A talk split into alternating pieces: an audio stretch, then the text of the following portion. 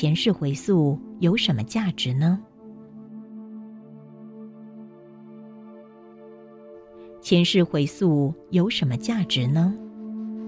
以我个人经验，有非常多的人想尝试前世回溯。到底前世回溯有什么价值呢？在此做个归纳整理。第一，经验前世回溯是个乐趣。依照对个案做回溯的经验，多数个案在回溯中。呈现极度宁静状态，这个状态令个案感觉安适。个案回溯中已经不存在时间观念，不管催眠做了多久，他会静静呼应催眠师指令。此外，个案在回溯状态时，意识仍然存在，他会亦步亦趋地感受整个过程。几乎绝大多数个案在回醒后，都带着平静欢喜的情绪，表达对整个回溯过程感受是新奇有趣的。此外，他们回溯结束后，经过一段时日，发现回溯对身心是有益的。如果考量将吃顿美食或者到欧洲旅行与前世回溯比较。相信多数的个案会觉得前世回溯经验有趣多了。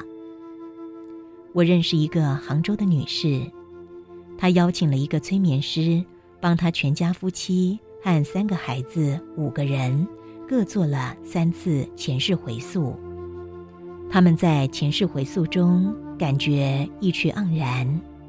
譬如说，这个女士在她三世回溯中。都落在清朝前世，角色不是做格格就是做皇后。在三世回溯结束后，他对他前世的角色和经验，自觉是既满意又惊奇。第二，想知道我是谁。多数人会想透过前世回溯，企图了解我是谁。依回溯中取得的资讯，个案累世扮演的角色貌似完全独立，但角色背后隐藏的生命规划并非如此。个案在不同角色下面对的学习功课却是相同的。譬如说，观察一些本是热衷于提升心灵或宗教的人的前世回溯。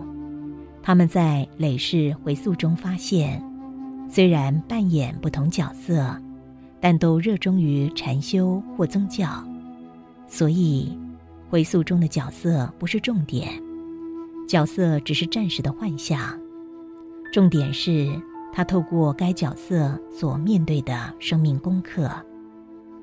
第三，查证生命是否永恒。许多人想透过回溯。查证生命是否永恒？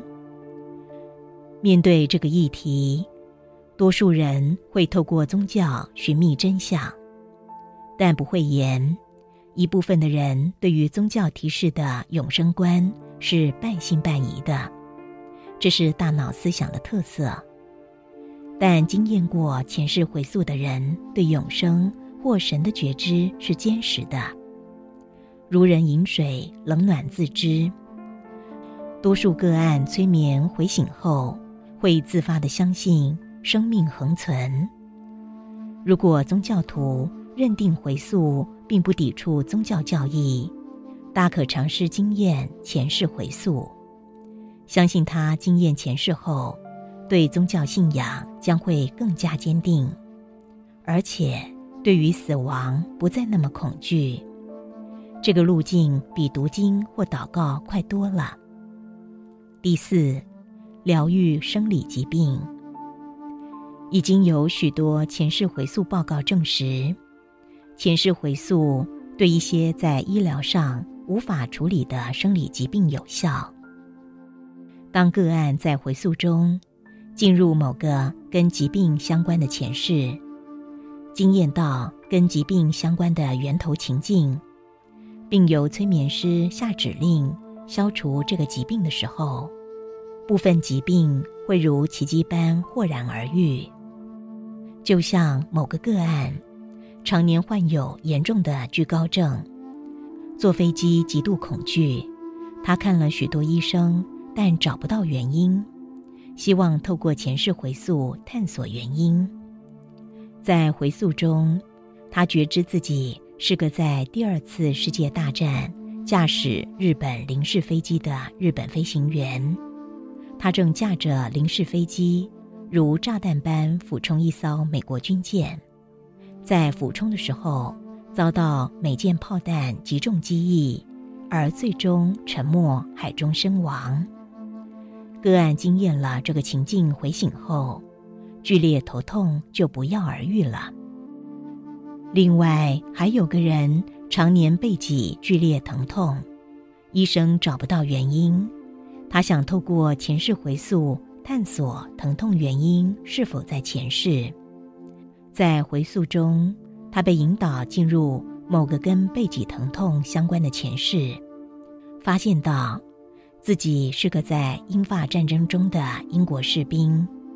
回溯中，他觉知在战壕里被一个法国士兵用刺刀刺进了他的脊背身亡。当他催眠回醒后，背脊的疼痛奇迹似的豁然而愈。我还认识一位中年女士，是个心理咨商师。她一直对自己的颈部、肩膀的僵硬感觉非常不舒服，困扰她许多年。她曾经在某个深夜，在深山中驾车，当时正倾盆大雨，因为视线不清，车子坠落悬崖。车子坠落悬崖后倒翻，他卡在车中，求天无助，求地无门，在绝望下非常惊恐。在那个车祸后，他的肩颈就开始非常的不舒服，他认定。这个生理障碍是车祸的惊恐心绪造成的，希望我帮他做催眠消解不适。在催眠中，我引导他重新经验七八年前那场车祸，戏剧性的效果发生了。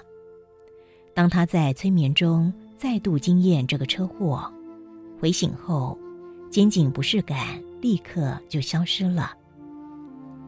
传统医学相信笛卡尔的心物二元论，认为人体与心灵是分开的。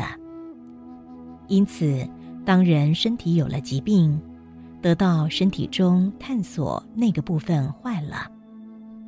透过催眠，我发现笛卡尔的心物二元论有误。心灵障碍可能是造成部分生理疾病的原因。对这个有趣的回溯医疗奇迹，显然现代医学没有投注多少关注，没有透过医学研究探索它背后隐藏的疾病线索。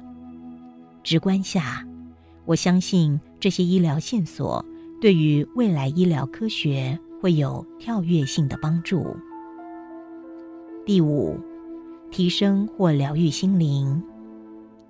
多数人面对生活，心中总是存在着一些情绪，例如说压力、担忧、痛苦、嫉妒、爱、与人比较等等。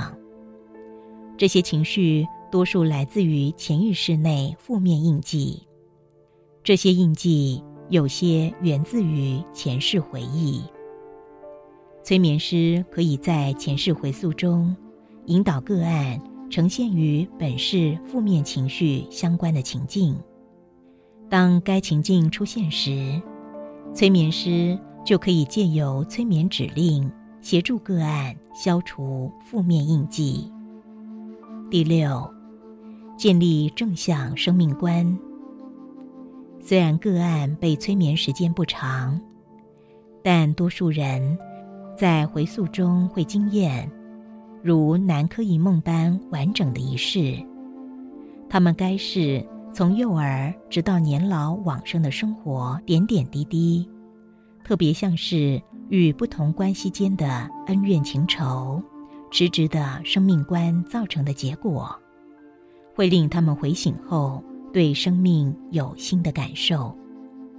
这些感受会引导他们更正向的经营人生。此外，透过回溯中的体验，他们愿意相信死亡后另一个美好世界的存在，而令他们减轻对死亡离世的痛苦。第七，觉知生命功课。在多数回溯中，个案会被引导在往生后，进入他来该世前的灵性世界。在指令下，多数人都会投入光或甬道，最终进入某个光的世界。在这个世界中，他会见到。协导他学习的指导老师，在引导下会与指导老师对谈，借由对谈检讨他该世修习的功课与下一世规划的功课。透过这个临界经验，他回醒后愿意相信生命是个学习爱、勇气和智慧的教室。也愿意相信生命中诸般的苦，是投胎前预设的规划，目的皆是为了寻求灵性的提升。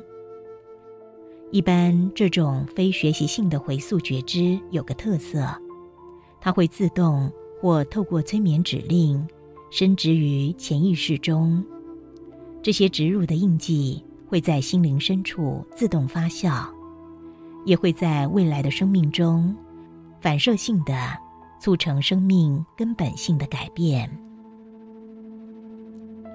第八，探索生命真相。在一些回溯中，个案自动或在引导下，会与某个神圣智慧能量意识连结，而在连结中领受生命真相讯息。个案在连接中领受的讯息，并非一般理性下的理解，它多数会直接升植于潜意识中，形成恒存的印记，而该印记自动提升了离世智慧。从上述内容来看，前世回溯不是既有趣又有益的吗？